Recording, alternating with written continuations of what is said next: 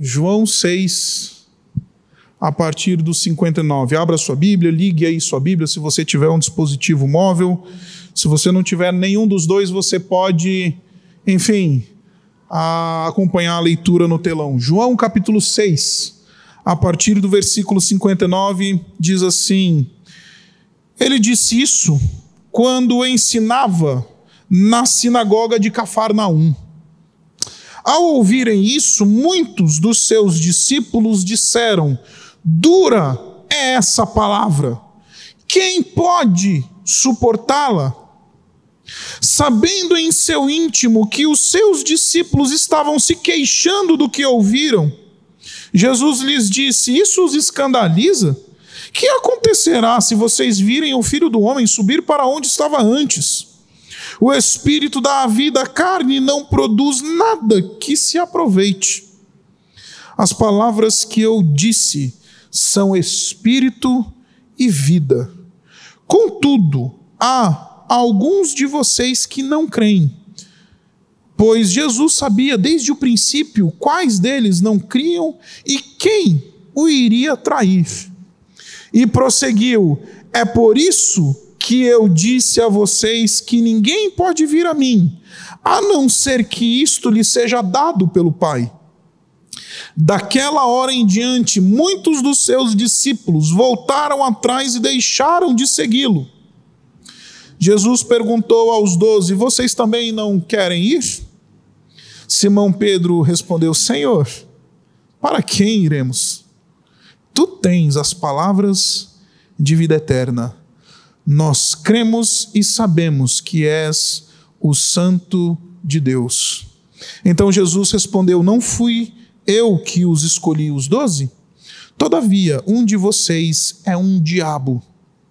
Ele se referia a Judas, filho de Simão Iscariotes, que, embora fosse um dos doze, mais tarde haveria de traí-lo. Esta é a palavra de Deus. Vamos orar mais uma vez? Deus bendito, agora que estamos com a tua palavra aberta, suficiente, inspirada, infalível, que ela nos dirija e que ela nos fale profundamente. Que por meio dela o teu filho denuncie a nossa a nossa dureza do nosso coração e que o teu espírito faça um processo minucioso de esquadrinhamento da nossa alma e da nossa mente. Nos transforma por meio da tua palavra. Somos gratos por Jesus, nele nós oramos. Amém. Meus irmãos, hoje nós estamos começando uma série, visto que estamos iniciando o período do advento, então nós também estamos começando uma série aqui na nossa igreja. Esta série tem o título de Jesus vintage. Aí talvez você deve estar pensando, mas nossa, isso não tem nada a ver né, com Natal. Jesus vintage. Na, na verdade, o que nós queremos fazer, o que o presbitério da nossa igreja tinha em mente quando nós desenhamos esta, é, esta série, é que nós queríamos resgatar uma visão bíblica sobre o Senhor Jesus Cristo. Vintage fala daquilo que é clássico. Vintage fala daquilo que é de boa qualidade. Vintage se refere não somente aquilo que é do passado, ah, não, não somente aquilo que é do passado, mas aquilo que está sendo resgatado por ser bom e por ser de boa qualidade. Isto é vintage. E por que, que nós queremos isso? Porque, meus irmãos, acreditem, ah, nós vivemos numa época que todo mundo tem uma opinião sobre Jesus. Você não precisa ser crente para ter uma opinião sobre Jesus. O teu par no teu trabalho, que está na baia do lado, no teu setor, ele tem uma opinião sobre Jesus, ele não precisa nem ser crente. As pessoas, de maneira geral, especialmente quando se aproxima esse tempo do Natal, elas gostam de verbalizar muitas vezes as suas opiniões sobre, eventualmente, quem Jesus seja. E o que a gente ouve de maneira geral é que Jesus ele é um mestre moral muito bom. Ele é um alguém que nos trouxe um caminho para nos inspirar na graça, no amor, na bondade, na misericórdia e etc. A gente ouve por aí que Jesus ele foi uma pessoa que fez o bem a muitas pessoas, porque afinal de contas ele curou, afinal de contas ele abençoou, afinal de contas ele alimentou as pessoas estavam com fome, ele, ele curou os que estavam, enfim, vivendo em situação ah, deplorável e precária. Jesus ele foi um homem legal. Aí o pessoal, a modelete do Instagram, posta uma foto de biquínis mínimos, né? E aí ela posta um versículo bíblico com uma fala de Jesus: Vocês são o sal e a luz do mundo. Eu até hoje não consigo entender a relação entre a imagem e o verso bíblico, até hoje. Mas a gente acha que Jesus nada mais é do que uma citação de rede social, muitas vezes. Que Jesus nada mais é do que um movimento de, enfim, da gente gabar ou arrotar, muitas vezes, uma espiritualidade que sequer temos.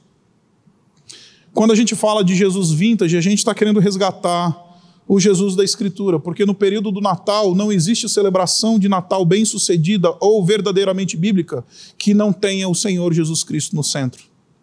A mesa do Natal, ela pode ser farta, pode ter um, dois, três perus, pode ter farofa com maçã, farofa sem maçã, arroz com uva passa ou sem uva passa, pode ter isso ou aquilo mas se não tem Jesus, não passa de uma mesa. O amigo secreto da família, se não tem Jesus, não passa de uma troca de presentes. Se a celebração do Natal não tem Jesus, não passa de uma festividade comercial nos nossos dias. Por isso precisamos profundamente recuperar as nossas convicções acerca de quem seja o Senhor Jesus Cristo. Precisamos revisitar o que a palavra de Deus fala acerca do Senhor Jesus Cristo, pois se no Natal nós vamos celebrar Jesus, a pergunta que se levanta é quem é o Jesus que celebramos? E nesta série, nessa minissérie de quatro domingos, nós vamos falar sobre o Jesus segundo o profeta Isaías. Lá em Isaías, no capítulo 9, no versículo 6, você não precisa abrir lá. O texto bíblico diz para nós que porque um menino nos nasceu e um filho se nos deu. Isaías estava profetizando a vinda do Senhor Jesus Cristo 700 anos antes do Senhor Jesus Cristo aparecer na história. Um menino nos nasceu e um, e um filho se nos deu, e o governo está sobre os seus ombros, e o seu nome será Maravilhoso Conselheiro, Deus Forte, Pai da Eternidade e Príncipe da Paz. A Bíblia nos diz quem é Jesus. Ele é o maravilhoso conselheiro. Ele é o Deus forte. Ele é o Pai da eternidade, o Pai eterno. Ele é o príncipe da paz. Esse é o Jesus que nós celebramos, não o Jesus superstar, não o Jesus guru, o Jesus com tons de coach, não o Jesus da modelete de Instagram, o Jesus da Bíblia. Esse é o Jesus que os cristãos devotam e tributam adoração durante o período do Natal. Por isso, hoje quero, quero lhes falar sobre o Jesus que é maravilhoso conselheiro. O Jesus que é aquele que veio e foi enviado a nós como um maravilhoso conselheiro. E nessa passagem que a gente acabou de ler, a gente tem um problema para a gente resolver. Porque nessa passagem, especialmente, Jesus é tudo. Pode até ser conselheiro, mas certamente aos nossos ouvidos, aos nossos olhos, não é maravilhoso. Porque Jesus está pregando e o povo não está ouvindo ele, né? Jesus está pregando e a reação dos discípulos de Jesus não é da massa, são dos discípulos. A reação dos discípulos é: que palavra dura! Dura é essa palavra. Quem pode suportá-la? É duro, né? Difícil. Jesus, no versículo 61, ele sabia no íntimo que os seus discípulos estavam se queixando. Então, se Jesus é um maravilhoso conselheiro, a gente precisa saber coadunar esse texto com o caráter de maravilhoso conselheiro que Jesus é. Se Jesus é o maravilhoso conselheiro, a gente precisa entender quem é Jesus como maravilhoso conselheiro, porque que raio de maravilhoso conselheiro é esse que prega e as pessoas deixam ele? Que raio de maravilhoso conselheiro é esse Jesus que fala e as pessoas falam, não suporto o que ele fala. Que raio de maravilhoso conselheiro é esse que, quando fala, as pessoas dizem assim: ó, oh, veja bem, eu acho que eu não estou afim de seguir esse Jesus, não. Quem é esse maravilhoso conselheiro? Que quando abre a boca, a gente fica machucado e ferido, ao invés de animado, como vão dizer por aí, destravado. Que raio de Jesus é esse? A resposta é muito simples, meus irmãos. Pelo simples fato do Senhor Jesus Cristo ser de fato um maravilhoso conselheiro, ele tem na sua boca as palavras que de fato tratam a nossa vida e que de fato nos conduzem a Deus o Pai. Ele é maravilhoso conselheiro porque na boca dele nós encontramos, ainda que muitas vezes palavras duras, nós encontramos a melhor maneira de viver. A expressão hebraica usada pelo profeta Isaías, lá em Isaías, no capítulo 9, no versículo 6, quando se refere a Jesus como maravilhoso conselheiro, empresta essa expressão do contexto bélico, empresta essa expressão do contexto da guerra. Jesus é aquele exímio estrategista, você poderia traduzir assim também.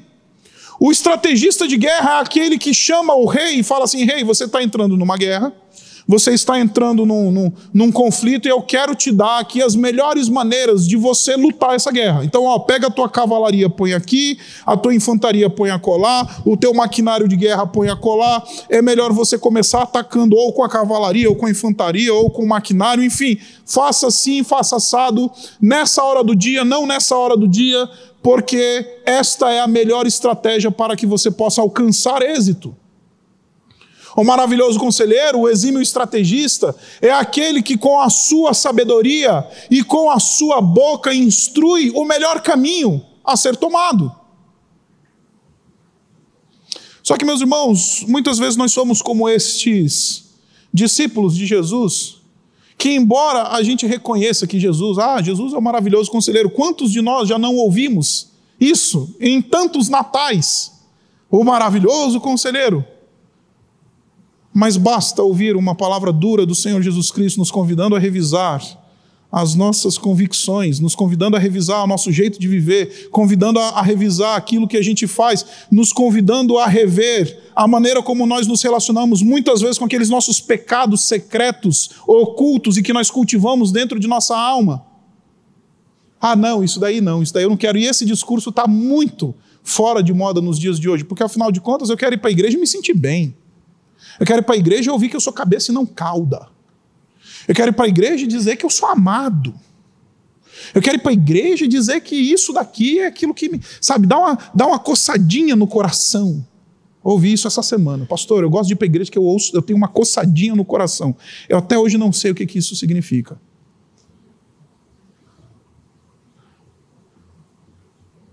A pergunta que se levanta então é por que, que o discurso do Senhor Jesus Cristo incomodava tanto estes discípulos. Porque o Senhor Jesus Cristo denunciou muito duramente a os interesses espúrios que estes homens e mulheres tinham ao se aproximar de Jesus. Eu não tenho tempo para trabalhar todos os elementos que o Senhor Jesus Cristo está denunciando no capítulo 6, mas quero elencar alguns desse, algumas dessas denúncias duras que o Senhor Jesus Cristo faz aos seus discípulos. Eu não sei se você conhece todo o capítulo 6, mas o capítulo 6 começa narrando para nós uma cena que é muito conhecida, a famosa cena da multiplicação dos pães e dos peixes. A cena da multiplicação dos pães e dos peixes ela é muito interessante porque nessa altura do campeonato do ministério do Senhor Jesus Cristo, o, o, o, o Senhor Jesus Cristo já era uma grande estrela no mundo ali da Galiléia, na Judéia, todo mundo já conhecia Jesus, todo mundo já tinha ouvido falar dos milagres e das maravilhas que o Senhor Jesus Cristo estava operando. Então, onde Jesus encostava, ele era assediado por muita gente. Onde Jesus chegava, uma multidão seguia ele. Onde Jesus estava, todo mundo queria ir lá também. E num determinado momento, o Senhor Jesus Cristo está literalmente acompanhado de uma multidão. Cinco mil homens só contando os homens. O Senhor Jesus Cristo fala: olha, esse povo está me acompanhando, está me ouvindo, eles precisam comer, eles estão com fome. Aí ele chama o Felipe, o discípulo que aparentemente é o responsável por quantificar e orçar o milagre de Jesus. Chama Felipe e fala: Felipe, o que a gente faz para dar pão, para comprar uma refeição, para fazer alguma coisa para esse povo todo aí? O Felipe vira para Jesus e fala: Ih, Jesus, aí está meio fora do budget. Conhece essa conversa? Está fora do budget, Jesus. É 200, são 200 denários para alimentar esse povo todo. Deixe-me traduzir o que, que significa 200 denários. Um denário era o pagamento por uma diária de um trabalhador braçal. O trabalhador trabalhava desde o levantar do sol até o deitar do sol. E quando ele cumpria a sua jornada de trabalho, ele recebia um denário. Em outras palavras, o Felipe, que está aqui quantificando o milagre do Senhor Jesus Cristo, ele diz: Olha, é quase que o, o valor de um ano inteiro de trabalho para alimentar essa multidão toda, Jesus. O André, que já era diferente, enquanto o Felipe gostava do planejamento estratégico, gostava da, enfim, análise de budget, break-even, isso e aquilo, o André já era o prático. Ele saiu andando no meio do povo, falou: opa, deixa eu ver aqui o que está acontecendo. Ele acha um menino. E você conhece a história. Ele tem cinco pães e dois peixes. E a partir desses cinco pães e dois peixes que esse menino coloca na mão do Senhor Jesus Cristo, Jesus alimenta uma grande multidão. E por causa disso, Jesus ele percebe uma reação interessante. Vá lá no versículo 14 e versículo 15 comigo, que eu queria mostrar para você como é que o povo reagiu a esse milagre de Jesus. Tem tudo a ver com o nosso tempo. Diz assim: depois de ver o sinal milagroso que Jesus tinha realizado, depois de multiplicar pães e peixes, o povo começou a dizer: sem dúvida, este é o profeta que deveria vir ao mundo. Se eles param aqui, é lindo. O grande problema é que eles continuaram e misturaram política com religião. Eles falaram assim: sabendo disso, sabendo Jesus que pretendiam proclamá-lo rei à força, retirou-se novamente sozinho para o monte. Já que esse Jesus aqui ele dá um Bolsa Família de graça, olha só, não vai ter ninguém faminto no reino desse Jesus. Vamos proclamar ele rei. Não vai precisar de SUS. Olha só, é só levar os doentes para esse Jesus, ele cura todo mundo. Para que gastar bilhões e bilhões com SUS? Esses indivíduos, eles se aproximam de Jesus achando que Jesus vai fundamentar e reverenciar, referenciar a agenda política deles. Eles estão querendo se livrar do império. Note, este povo aqui é um povo que está sendo duramente oprimido pela nação de Roma. Então eles olham para Jesus e falam: Jesus nos dá pão, Jesus está curando os nossos enfermos, vamos botar ele como nosso rei e dar um cano nesse César. Nós cansamos de ver isso nesse nosso período eleitoral, gente dizendo: crente que é crente vota em Lula, crente que é crente vota em Bolsonaro. Isso não há nada de novo debaixo do sol, meus irmãos. Os, os, discípulos de Jesus fizeram isso quando Jesus andava sobre a terra. Ah, já que este é o nosso, já que ele está dando pão para faminto, já que ele está curando gente, já que ele está fazendo e acontecendo, vamos fazer ele nosso rei. Jesus está dizendo: eu não vou me rebaixar às inclinações políticas e não vou me deixar ser instrumentalizado pelas opiniões políticas de vocês. Já falamos muito sobre isso aqui na igreja ao longo desse ano, não vou me tornar repetitivo aqui nesta neste sermão. Jesus está duramente, duramente dizendo: eu não vou ser colocado como um santinho político de vocês. Eu não vou me submeter à agenda política de vocês eu não sou o santinho político de vocês. Mas não somente Jesus denuncia essas inclinações espúrias dos seus discípulos, Jesus revela. Vá lá para o versículo 26, ele diz assim: A verdade, está dizendo Jesus, é que vocês estão me procurando não porque viram sinais milagrosos, mas porque comeram pães, os pães e ficaram satisfeitos. Vocês são absolutamente materialistas e vocês só vêm atrás de mim porque vocês acham que eu tenho alguma coisa para dar para vocês. Vocês querem que eu encha a barriguinha de vocês, o Deus de vocês não sou eu, o Deus, de vocês é o próprio estômago de vocês, e eu sou o instrumento através do qual vocês querem conseguir aquilo que vai satisfazer a barriga de vocês. É isso que Jesus está dizendo para eles. Vocês estão me tratando como gênio da lâmpada. Eu dou uma esfregadinha, eu participo da campanha, eu ajudo até no Natal missionário. Mas ó, Jesus, pô, tá vendo? Ó, bom, meu filho, paguei 12 meses de mensalidade, ele está quase reprovando. Faz isso não, Jesus.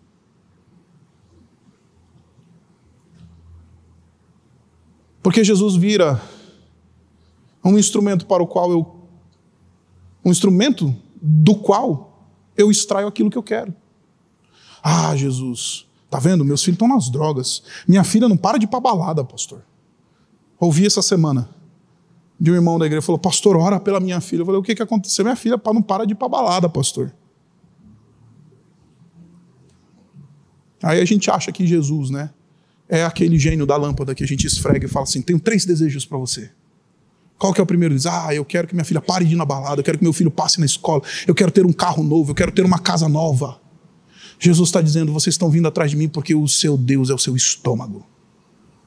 Quais são as fomes que você tem na alma e que muitas vezes a gente trata Jesus como esse instrumento para saciar essas fomes que nós temos na alma? Puxa, queria tanto ter uma casa nova, um carro novo. Essas coisas em si não são ilegítimas, meus irmãos. Não são. Mas quando a gente trata Jesus como o meio para alcançar essas coisas, nós estamos instrumentalizando Jesus. Então Jesus está dizendo para esses homens: eu não sou o teu santinho político, eu não sou aquele meio para o qual você vai alcançar as coisas que você deseja. E em último lugar, eu não sou o teu abracadabra para que você possa manipular o mundo espiritual ao teu favor. Chegou um determinado momento que os discípulos perguntam para Jesus: Que sinal, versículo 30, que sinal milagroso mostrarás para que o vejamos e creiamos em ti? Conhece esse, esse tipo de discurso? Eu preciso ver um milagre. Eu preciso ver um sinal. Recentemente, uma pessoa chegou para mim no final do culto e falou assim: Pastor, é muito legal aí o culto e não sei o quê, parar. E quando é que a gente vai ter o culto do, do, do, do culto da cura e da, do milagre? O culto dos empresários? O culto disso e daquilo? Aí eu virei, então, deixa eu te falar. A gente abomina essa teologia aqui. Porque se eu preciso ver milagre para crer, eu não faço parte do povo da aliança. Porque milagre é sinal para incrédulo. Se eu preciso ver milagre para crer, eu sou incrédulo, estou testificando a minha incredulidade. Estou assinando com letras garrafais que na verdade eu sou incrédulo. Eles estão virando para Jesus e falando: Jesus, faz, faz aí um, um milagre aí para ver se a gente consegue crer em ti. Jesus, faz aí um, um milagre, faz aí um, um negocinho sobrenatural, dá um espetáculo aí, a gente vai crer em ti. Jesus está dizendo: não, eu não sou este que você acha que é, porque eu não sou esse esse santinho que você guarda no bolso e de repente você segura o santinho e faz assim para que o mundo espiritual ele atue a teu favor. Isso é mandinga, meus irmãos. Isso não é evangelho. Isso é macumba. Isso não é evangelho. Jesus não é uma receitinha espiritual para que as forças espirituais sejam manipuladas a nosso favor. Jesus está denunciando a incredulidade desses homens. Versículo 32. Não foi Moisés quem deu a vocês pão do céu, mas é meu Pai quem dá a vocês o verdadeiro pão do céu. Aqui Jesus está criticando a tradição religiosa deles. E está dizendo: olha, vocês aí, judeus, que são discípulos de Moisés, né, são herdeiros da fé de Moisés, Moisés é a grande figura da sua religião, então deixa eu te dizer, eu sou maior do que isso. É isso que Jesus está dizendo. Você que está muito apegadinho por ser um batista reformado. Você que está muito garantido aí porque você sabe uma meia dúzia de versículos e você tem uma tradição religiosa na tua família, que vovô era crente, que papai era crente, que mamãe era crente, que eu sou crente, meus filhos são crentes. Então tá tudo certo, tá tudo garantido. Tradição sem Jesus é atalho para o inferno. E ela pode ser batista reformada, continua sendo atalho para o inferno. Ser uma igreja batista reformada sem Jesus é atalho para o inferno. Vocês se reúnem aí na sua pompa arrogante. Vocês são judeus que dizem que são herdeiros da tradição de Moisés. Vocês estão dizendo por aí que vocês são isso e aquilo, povo eleito do Senhor. Ah, eu sou muito maior, eu sou o verdadeiro pão do céu. Moisés não é nada perto de mim. A sua tradição não te banca. Para de me fazer o teu pet espiritual. Essa semana, como vocês sabem, eu tenho uma Golden lá em casa, a Benta. E muita gente me pergunta por que Benta? Porque é um nome legal para cachorro, tá, gente? Só isso. Nada contra as bentas, se tiver alguma benta aqui ou nos acompanhando pela internet, nada contra as bentas, mas a minha cachorra, a minha Golden, chama Benta. Ela é uma Golden desse tamanho assim, ela pesa 50 quilos. E a Benta, alguém convenceu a minha esposa, eu acho que foi a veterinária, eu quero crer que foi a veterinária, que cachorro não pode comer pipoca. Eu nunca tinha ouvido falar isso na minha vida. Até a Benta chegar na nossa casa e eu descobri que cachorro não pode comer pipoca. Tá bom já que a veterinária falou, como o meu negócio é teologia, não é veterinária, a veterinária falou, tá ok, tá falado. Não vou questionar. E aí, quinta-feira, tivemos o jogo né, da seleção brasileira. Aí a Isabela ainda estava em isolamento, né? né por causa da, da, questão que essa semana ela passou com Covid e tudo mais. Aí ela estava meio separada, eu mais aqui. E aí ela, a gente pediu para a moça lá que trabalha lá em casa fazer umas bacias de pipoca para a gente comer enquanto assistia o jogo. E era muito engraçado, porque a, a, a Benta sentiu o cheiro de pipoca na manteiga e ela ficou desesperada. Aí eu falava assim: Benta não. Benta senta. Benta deita. Pipoca não pode comer pipoca. A gente quer fazer com Jesus o que eu faço com a Benta. Jesus senta, tá vendo meu filho? Jesus rola, tá vendo meu casamento? Jesus faz isso. Deu para entender? A gente quer domesticar Jesus. Esse discurso todo do capítulo 6 é Jesus dizendo: Eu não serei domesticado pelas suas inclinações políticas, eu não serei domesticado pela sua tradição religiosa, eu não serei domesticado e tratado como gênio da lâmpada para você conseguir o que você quer, eu não serei domesticado e não serei aquele que vai virar o abracadabra gospel para que você tenha o mundo espiritual conspirando a teu favor. Eu não sou isso, e acredite, neste Natal vão celebrar esse Jesus. O Jesus da política está sendo celebrado já. O Jesus guru já está sendo celebrado. O Jesus que me dá dinheiro, que me conquista, me dá as coisas que eu desejo. Esse Jesus aí está rodando nas igrejas evangélicas. O Jesus da tradição. Ah, ele está andando por aí. Acredite, vai ter muito cristão que vai celebrar o Natal.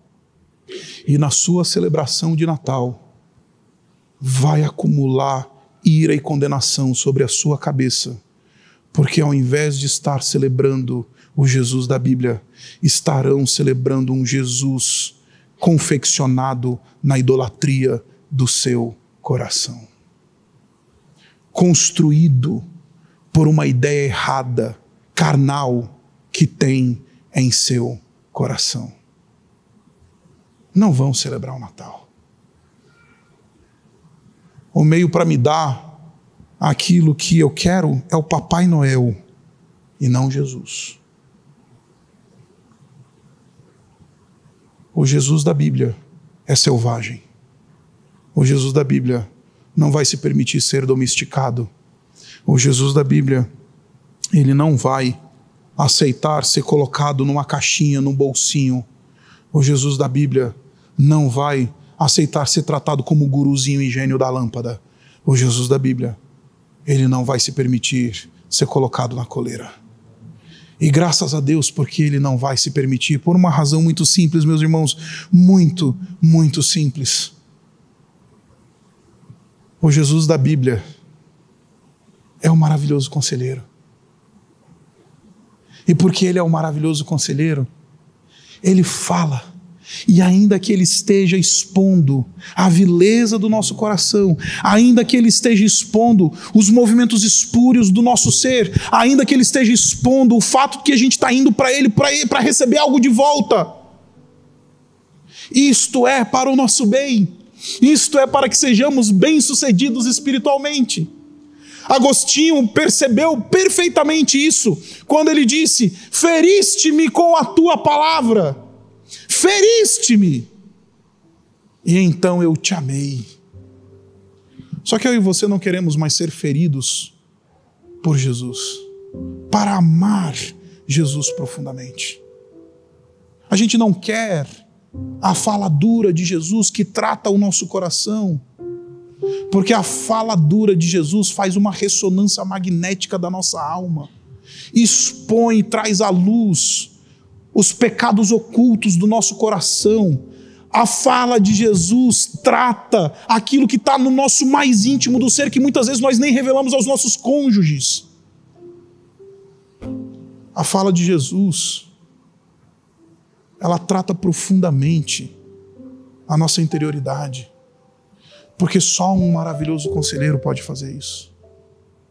Só um maravilhoso conselheiro pode falar: Eu sei quem você é. Eu conheço as tuas intenções. Então, tem dois tipos de discípulos. Os discípulos que ouvem a dureza do coração, a dureza da palavra do Senhor Jesus, e vão embora. Mas tem aqueles que ouvem a dureza da palavra de Jesus, que se encontram com este maravilhoso conselheiro e eles dizem: Para onde iremos? Quando o Senhor Jesus Cristo viu que os seus discípulos estavam lhe deixando, ele vira agora para os doze, os mais íntimos, versículo 67. Jesus perguntou aos doze: Vocês também não querem ir? Pode ir. Vai. A construção grega da resposta de Pedro, ela é linda porque ela comunica uma, uma ideia de, de absoluta inconformação com essa fala de Jesus. Ele está dizendo assim: como é que é, Jesus? Como é que você pode propor isso a nós, de que nós vamos para longe de ti? Ele responde: Senhor, para quem iremos? Note que ele não diz para onde iremos, ele diz para quem iremos. Porque cristianismo verdadeiro é se encontrar com um alguém, e não com uma religião, não com um discurso, não com uma ideia bem elaborada. O discurso, o que Pedro está dizendo para a gente, é que cristianismo verdadeiro é encontrar um alguém. Para quem iremos, Jesus?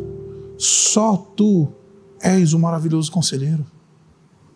Só na tua boca a gente vai encontrar sabedoria para a gente viver. Só na tua fala a gente vai encontrar o tratamento para nossa alma. Só na tua pronunciação, quer seja ela doce, quer seja ela dura, nós vamos encontrar, o sustento para a gente poder viver. É irracional pensar te deixar, Jesus. Para onde iremos? Para quem iremos? Tu tens as palavras de vida eterna. Só tu és o maravilhoso conselheiro. Na mente de Pedro é insanidade querer viver sobre este mundo sem ter a voz do Senhor Jesus orientando, sem ter esse exímio estrategista nos guiando e nos tratando na mente de Pedro É insanidade absoluta andar sobre essa terra e não ter os passos guiados pelo maravilhoso conselheiro. Jesus, que insanidade é essa? Para quem iremos? Não tem outro maravilhoso conselheiro. Agora note, ele continua. E no final desse versículo a gente encontra talvez o grande segredo dessa passagem. Porque a gente normalmente para aqui no versículo 68 e diz: Tu tens as palavras de vida eterna e ponto.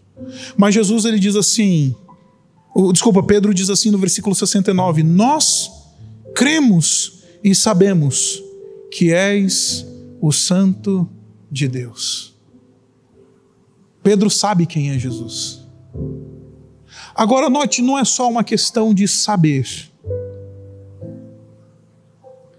Porque acredite, eu não quero que você saia daqui essa noite, desse, desta igreja, eu não quero que você desligue essa transmissão falando, agora eu sei. Porque vida cristã não é sobre saber. Aquele que sabe, mas não vive de acordo com aquilo que sabe, o Senhor Jesus Cristo vai chamar de diabo. Olha o que, que diz o versículo 70. Então Jesus respondeu: Não foi eu que os escolhi os doze? Todavia, um de vocês é um diabo.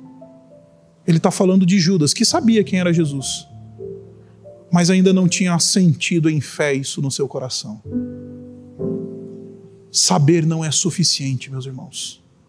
Saber não é suficiente. É necessário crer. A diferença entre um diabo que sabe e um discípulo que crê. É simples, muito, muito simples.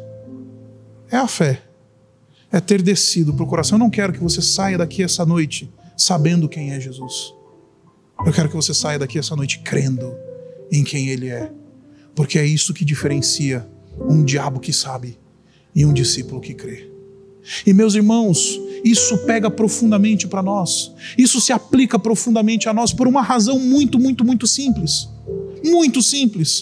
Nós somos uma igreja que o pessoal gosta de falar por aí. Puxa vida, a igreja teológica, o pessoal lá sabe das coisas. Os pastores todos têm diploma de teologia, mestrado, doutorado e não sei o que, lá, lá, lá.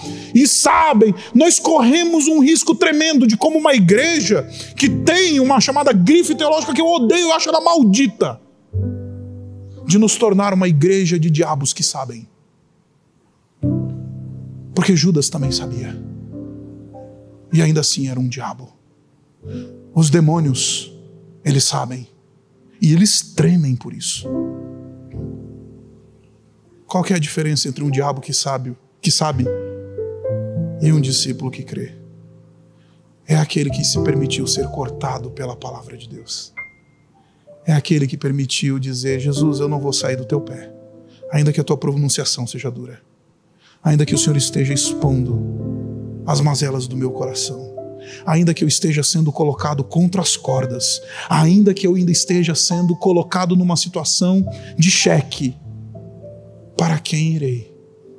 Se só tu tens as palavras de vida eterna.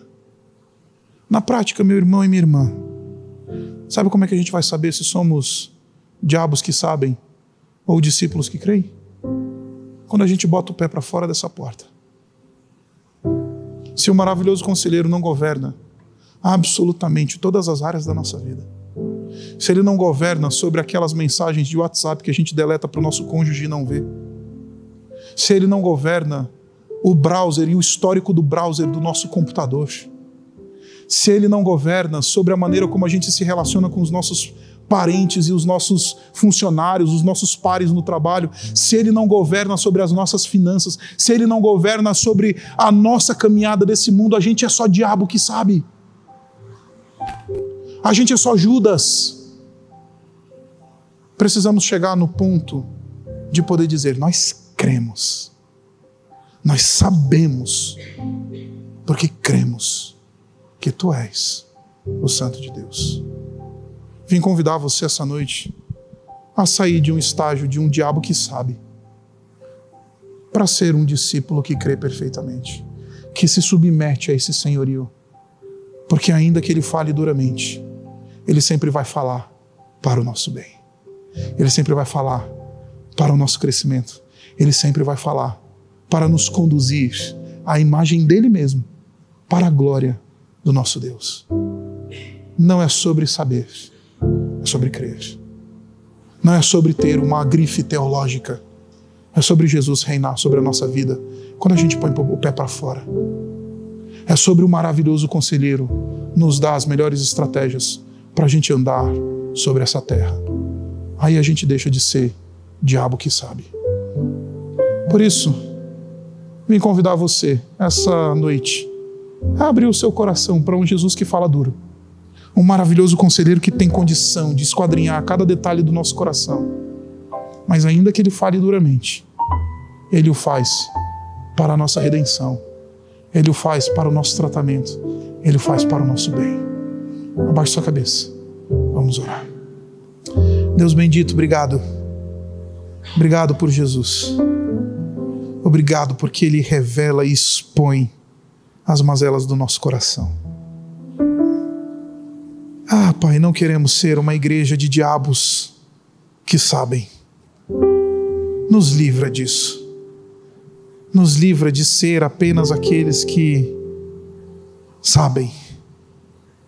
Queremos que isso atinja profundamente o nosso coração Queremos que isso chegue em nós e produza fruto de transformação. Queremos que o maravilhoso conselheiro penetre no mais profundo da nossa alma e revele aquilo que precisa ser tratado. Ah, Pai, como a gente precisa desse maravilhoso conselheiro que fala para dentro do nosso coração. Como a gente precisa desse maravilhoso conselheiro que que está mais preocupado em nos conduzir à glória do que com o nosso bem-estar, que está mais preocupado em nos fazer filhos dignos da vocação que recebemos, do que nos colocar num conforto eclesiológico, evangelical, gospel. Ah, Pai, não permita isso. Sopra o teu espírito essa noite sobre mim, sobre os meus irmãos aqui cansamos de ser diabos que sabem. Isso é infrutífero. Isso nos faz andar por caminhos que nos destroem. A gente precisa do maravilhoso conselheiro. Por isso, essa noite perguntamos: para quem iremos, Jesus? Se só tu tens as palavras de vida eterna. Nele nós oramos. Amém.